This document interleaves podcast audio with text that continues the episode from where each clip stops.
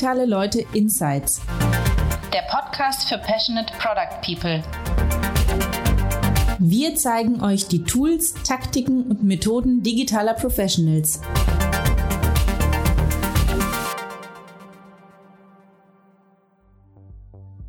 Hi and welcome to Digitale Leute Insights.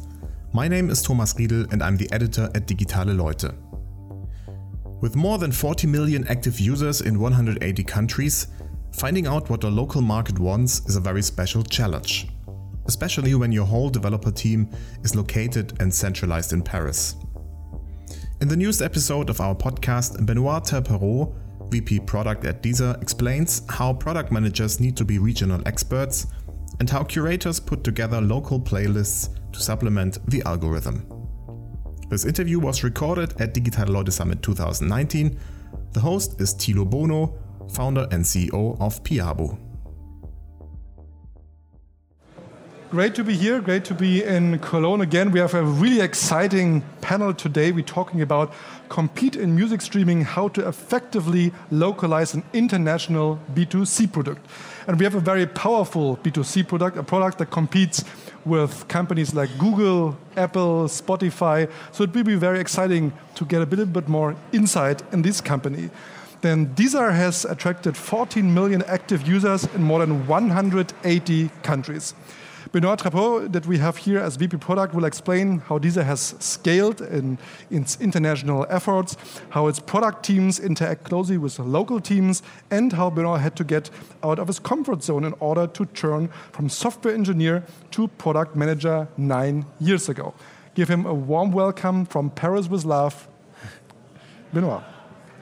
Hello. Thank you. You want the Star Wars seat or the I would take old this, lady's chair? uh, this chair. Perfect. Benoit, um, you're since roughly one year now um, with Yes. Deezer Before you came from a B2B background, Yes. was it a very hard break turning from a B2B side to the B2C side? It's it's an interesting move actually, especially when you work on product. Um, so I work for a company called Enablon. It's actually a subsidiary of Wolters Kluwer that that you see in the in the partner booth. And uh, we used to provide environmental and safety software for big companies like uh, like Exxon, for example, or United, or this kind of company. And um, when you do product management in, in this kind of B2B field, the, the product management is actually pretty straightforward, meaning that if you have two or three big customers that say, I want that, you do that. So uh, when you have 14 million active users, obviously you cannot listen to everyone the same way, because if two person tell me I want that, I will say, ooh, yeah, but what about the 13 million others? Obviously it's more complicated. So, how many users have to vote for a new feature until it gets that really your attention? If it's not 1 million, is it 50 50? Is it democratic process or who decides? Uh, depends. Uh, the thing is, we have uh, we have several communities around the world uh, online where people can actually vote uh, for uh, features.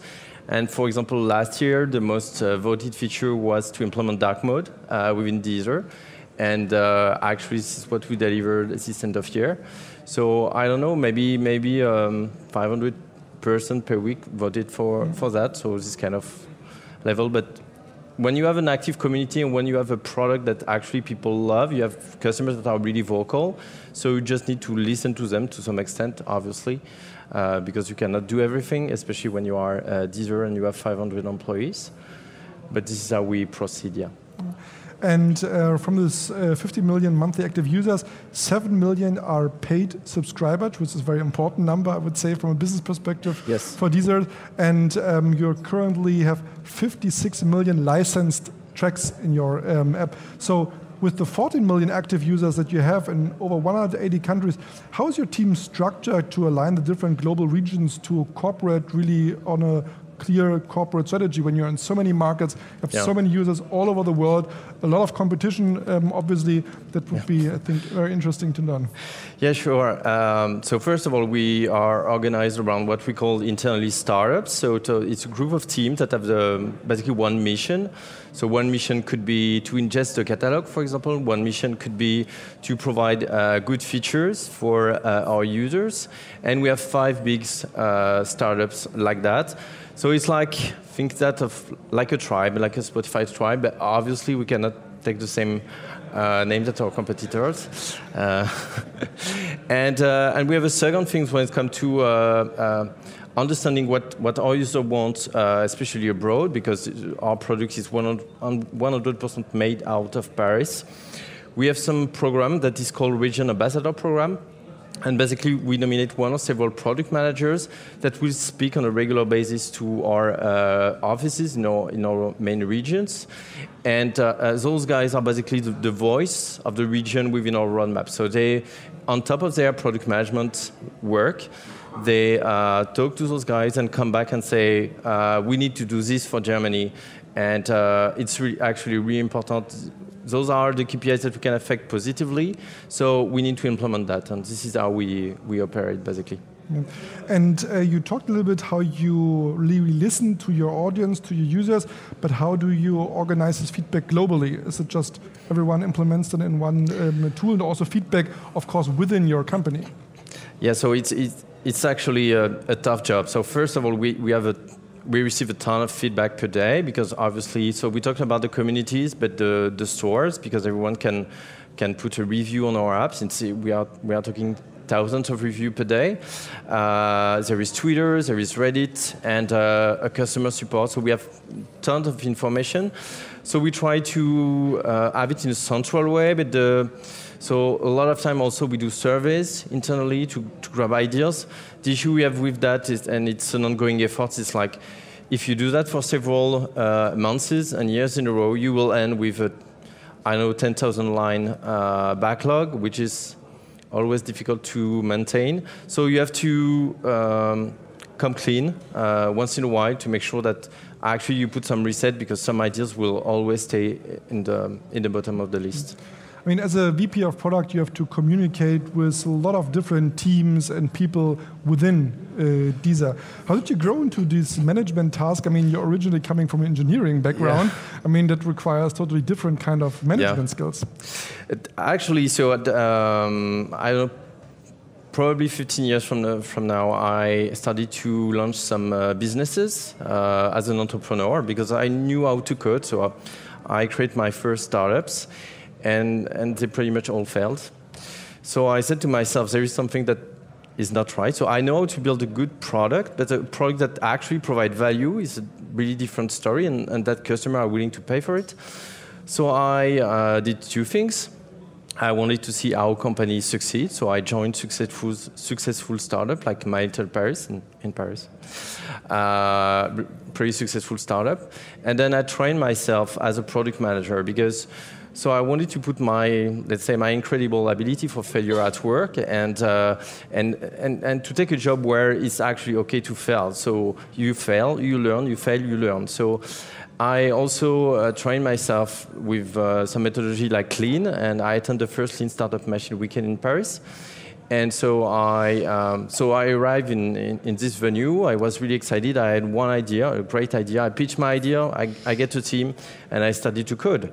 And one guy at a startup uh, organization come talk to me and say, "What are you doing?" I said, "I'm coding." He said, "No, you, you didn't really understand. The goal of this weekend is you go talk to people." I'm an engineer. I don't talk to people. I'm, I don't like to talk to people. But actually, it was really inspiring because my idea was to create um, an app that create customized travel guides. And uh, so I go at Place de l'Opéra in Paris. I, I uh, talk to, to people, and they say, "No, I don't want an app. I want a book because an app is complicated. Sometimes I have low battery, sometimes I have no rooming, so I want a book." And so it learns me that you have hypotheses that people will love an app, but at the end of the day, they prefer a book. So you you create a book. Uh, a customized book for travel app. This is working. So I, I, uh, I enter that, and to me, product is also probably what is the closest job uh, to create uh, his own business. So I think it's, it's a cool uh, intrapreneur uh, spirit job, and so I like it a lot. Let's talk a little bit about the technical side from yeah. uh, Deezer. Because it's very complex, and especially yeah. I think what we all love is, of course, music recommendations yeah. to discover a new kind of music. How far you are already with using really AI to really understand and make even better music recommendations? Everyone gets more excited and goes deeper into the big library of so many licensed tracks. It's it's an amazing uh, things to discover what is behind the scene backstage when when you when you work at Deezer. So, and I don't want to take any kind of credit for that. Uh, so, for example, we have an AI called Flow that is basically a one one button infinite radio that that will uh, put music according to your taste and will create a mix between your favorite songs and basically songs that you may like. So it's a, a powerful discovery tool in the middle of your comfort zone if you if you want to understand it. And, and the guys that are working like that are doing several things. So first of all, they they do understand what is behind a track, but I mean the file, which is we receive really few information from the labels like the title, the genre that a lot of time is wrong, and actually the file. So they really go deep in the in the file, in the BPMs, in the what's going on. They try to express the mood out of the file, and what kind of music genre it is, and really extract, for example, the words and the and the sentences and the lyrics and stuff like that. And then after they once they really understand the file, they try to mimic human behavior and they watch as people that come from one track to another. And then after that, they listen to you. I mean, every time that you skip a track, that you favorite a track, that you dislike a track, it will learn and be better and better. So, like every AI, it, it needs to be fed by, by human behavior, and those guys are doing that really well. Mm-hmm. And how do you adjust this algorithm to different regions and cultures?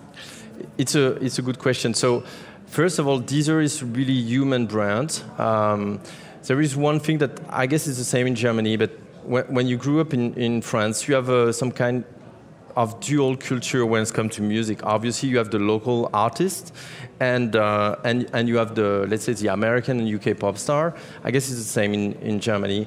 So we know because we are French that we need to tailor our tools to local music, where maybe some of our competitors don't care because the local music and the international music more or less is the same. If, if you take the US, for example.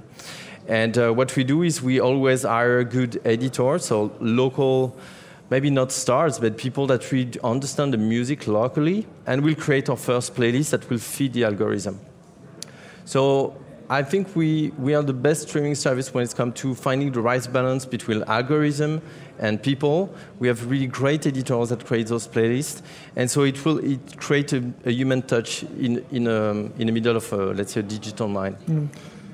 Talking about markets, in which markets are you particularly um, strong, and can you also give us some typical examples that you observed here in the German market? Um, so we are really strong in France. Obviously, it's our main market. We are number one. Uh, we are also number one in Brazil. Um, the Brazil launch was really successful for us.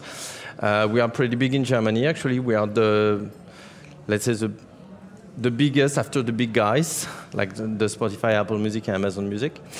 Um, we are pretty pretty big in the Middle East and North Africa because we uh, launched that a year ago.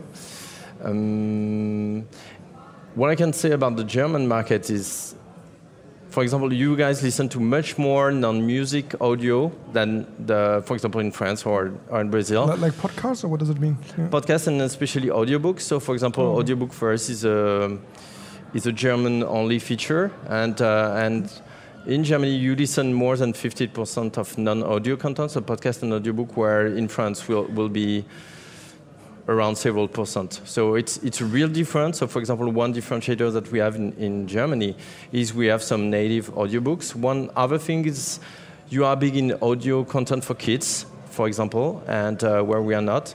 And for example, we have a lot of consumption of kids audiobook in, uh, in Germany.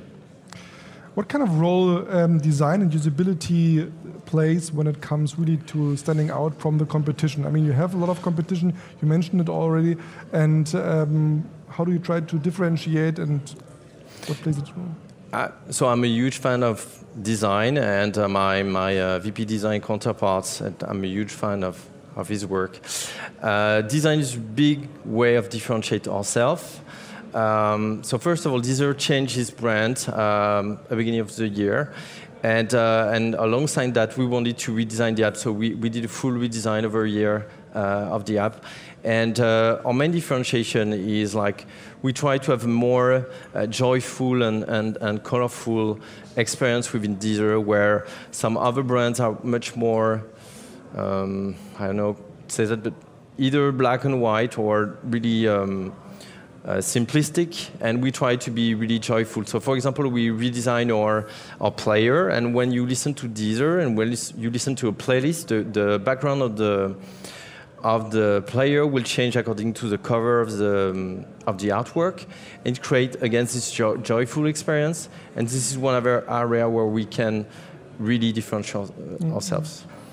I mean, personally, when there's a young product manager coming, want to join your uh, team working on something exciting, um, what kind of advice you give the next generation of product managers? That's a, that's a good question. So I would say, like, when you work in music, a lot of people that come are actually pa passionate about music. And, and uh, I do think that people need to put their passion at work. So it's, it's really good to have this music mindset because obviously you have empathy. Empathy is to me, product manager, soft skill number one. So you have empathy, so you have ideas, you have your roadmap, you have a lot of things. Even before I joined Deezer, during my interview process, my, my boss asked me to work on the on new homepage, and I put my uh, my sketch tools, and uh, actually I created a new homepage. So I had I had ideas. When on some companies, especially it's, it's a field that is complicated, before you join, you have no clue. So you have ideas and it's, it's really good. So you put your passion at work, but several things. So at work, but really not, not too much because you are not your users.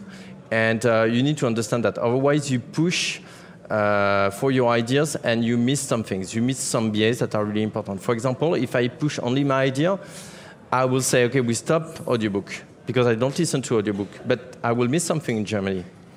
Uh, for example, if I say um, I'm not that a TikTok fan, for example, I, I don't really get that. But if I miss uh, this all UGC uh, phenomena, I will miss something around music because the youth generation is using is basically listening to music via those platforms. So I need to understand that. So you put your passion, but you need to make sure that you are not your users. So basically you need to put your user at the center of what you do to make sure that you you don't push your ID too much and you make sure that you listen to your users. It's actually really important. And uh, and to me, the first thing is like you need to stop to be seen as a like the music geek. I'm, I'm one of the music geek of Deezer, and, and uh, sometimes I, I, know my colleague because I want to meet this artist or this artist or this artist. I'm always super excited about music. But you need to be seeing that as a product expert first and not always pushing for your idea, but someone that do understand what's going on. So I have what I call the three-third rule. So every time I want to push for one idea, is is is fueled by either one-third of data, because sometimes it's not going right in data, I want to fix it, one third of user insight because sometimes data give you insight, but it's not enough. You need to feel from the, the, what your user are saying if what you are doing is right or wrong. And one third of gut feeling, what a feeling or expertise. So sometimes you, you can push for your ideas, but it has to be a combination of those three factors. You talked a lot about users and how they behave and what's important.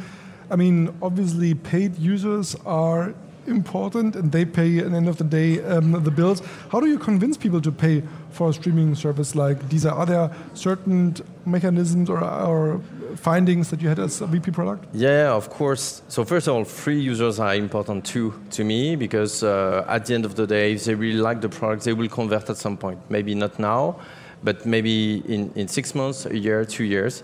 Think about people that are 16 now that don't want to pay for a music streaming service, but maybe we'll pay in 10 years. And uh, we play on the long run here, and we want those people to be happy. So first, we, we you have a number actually um, from someone who signed up first. How long it takes on average until they become a paid user? It really depends of a lot of factors on the countries, on the age, and, and something like that. It can be really quick. It can be also a long time because. So the mechanism is actually pretty easy. You, you depending on how you take that, but you create some frustration on free product. For example, the ads, a lot of premium products are powered by ads. And if you want to get rid of the ads, you pay. Um, at Deezer, we, want, we try to provide more, to have a more value-driven approach. So we want to, we, we don't say, I mean, I, I tend to reduce the, the okay, go on, on premium, you won't have ads. Uh, to me, it's more go on premium, and you will be able to download your favorite song. And if you have, if you are offline, you will be able to enjoy your music offline. And uh, for example, on mobile, we don't have music on demand, so you cannot click on a song and get the song. But we say, okay, on premium, you can have all the song you need out of 53 million of tracks, which is pretty good. So it's uh, it's a question of uh, where you put the frustration and the value to making sure that at some point people really enjoy your product but want to do more about it, and, and so they, they, they subscribe. It's also really depend of the of the market. Um, it depends also of the offers that we put out there. So we have a trend now in the industry is to, is to offer three months for free uh, every time that you want to try a new music streaming service. That was populated by uh, Apple Music and then Spotify follow. We followed and, and uh, Amazon will, will follow also probably. Um, and it depends of the credit card penetration, basically, because some country will will say uh, free users for some years. I, am mm. talking about the Middle East, for example, where people don't always have the, the, the means to pay. Yeah. We have, of course, also the opportunity to ask questions. So if there's anything in your mind where you say, hey, I want to know this, and that's a question that should be answered today, please feel free to raise your hand and happy to have a mic for you to ask a question. Is there already a question here from the audience? One? Where's Thomas? I don't see him. Thomas? Thomas? I need your mic, or need not I, but one of our friends in the audience, the gentleman with the scarf. Jawohl. Dein Name, den Titel und die Frage bitte. Hello, I'm Michael, and I'm in uh, the marketing of uh, software development and in storytelling too. And uh, my question is a general one. Uh, when you decided to found Deezer, yeah, the big boys were already in the game, or at least uh, it was um, uh, seeable that they were about to enter this market. Why was it that you decided to go into this market as Deezer, um, although the big boys already had been in the market? Actually, the big boys wasn't there. Uh, Deezer was founded uh, 10 years ago more or less in the same year than Spotify. So the two companies was really founded at the same time, and uh, we didn't add Amazon or Apple or Google. So the market was really different. Now the competition is really, really strong and aggressive. So obviously we create a way as a French uh, music streaming service. First, with a real hacking mentality, because when we launched in France, it was not legal but we push the boundaries. Uh, so Deezer closed several times and reopened with negotiation with labels, and uh, we kind of find a way with a really human brand, really close to the artist, close to the labels, and uh, and still we are obviously smaller than, than, the big boys, but we are still out there with a worldwide footprint and with some really strong market. We, we talk about Brazil, that, that is now our, one of our top countries, and it's really interesting to be out there. Does it answer your question? Perfect. Any other questions from the audience? Gentleman Hi, your name, your job title, and the question, please. Thank. Hi, uh, my name is Mark. Um, I tried several streaming apps, and I stayed with uh, Deezer at the end. Uh, in your opinion, what uh, does uh, what's the difference to compared to the other um, companies? First, thank you. it's really good to see some customers. Um, what's different? So obviously I said that before. The user interface is really different. Now you can have Deezer in black and in, in black or in white. And if you're in white, you will have really joyful experience. It's a lot of, of color. If you go on Spotify or Apple Music, it's really I don't know if it's even English, but turn experience. So it's it's uh, it's pastel. You don't have a lot of color to play with. Where Deezer, we want to have a propose a joyful and delightful experience to our users. So you, the user interface is different. We push a lot the sound quality, so we have a, an hi-fi tier that, for example, Spotify and Apple Music don't have. And uh, we push a lot around sound quality because all of our partners, we didn't talk about our partner ecosystem, but we are in so many integration out there. Uh, it's good to partner with Sonos if you have uh, lossless quality of sound. And also we put a lot of effort around um, or editors, so the, the people that actually create um, the playlist. So if you're really fan of music, sometimes you will listen to one song, you will discover a song, and, and uh, just after the song is finished, you will you will play it again. You will say, "Wow, it's uh, something amazing," and this is one feeling that a human being can uh, feel. And if you like this human being, you will probably feel the same. And an algorithm cannot understand this feeling. So we think that we have the best balance between again human curation and, and algorithm. And, uh, and finally, we do, we do a lot of uh, original content, and it's probably be one of the battle around music streaming in the following years. And we provide some really good uh, original content, and, and you will see around Christmas there is, there is a good, really awesome playlist with, with a lot of artists, and I know you will have some German artists in this playlist too. I think we have time for one more question. Oh, there's a question over here. Just maybe just a question, very quick because we have two more? I see the pricing go up with streaming services. Is it? Do you see it going up in the future more Quick and answer? no, no, the, the pricing doesn't go up. It's it's actually probably the opposite on some tier, and uh, there is also our family offering, so you can have six profile for a bit more than premium. I don't see the price going up, really. Next question here over there.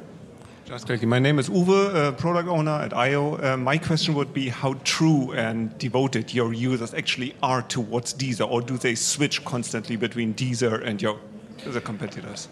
So you will have two kind of users, uh, several kind of users, but in those categories there is one kind that is really passionate about the product.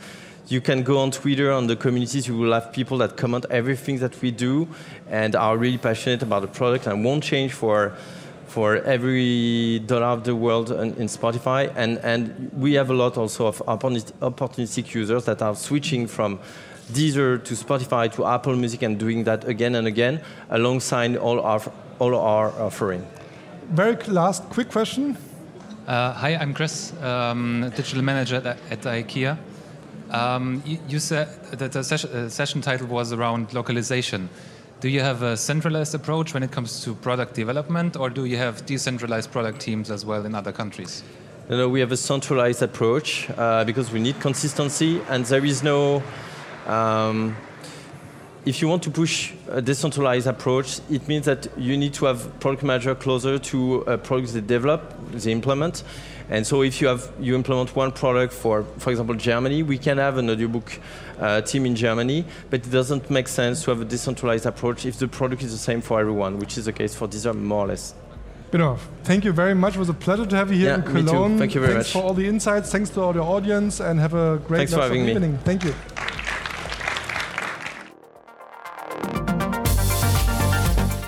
Thank you for listening to this episode.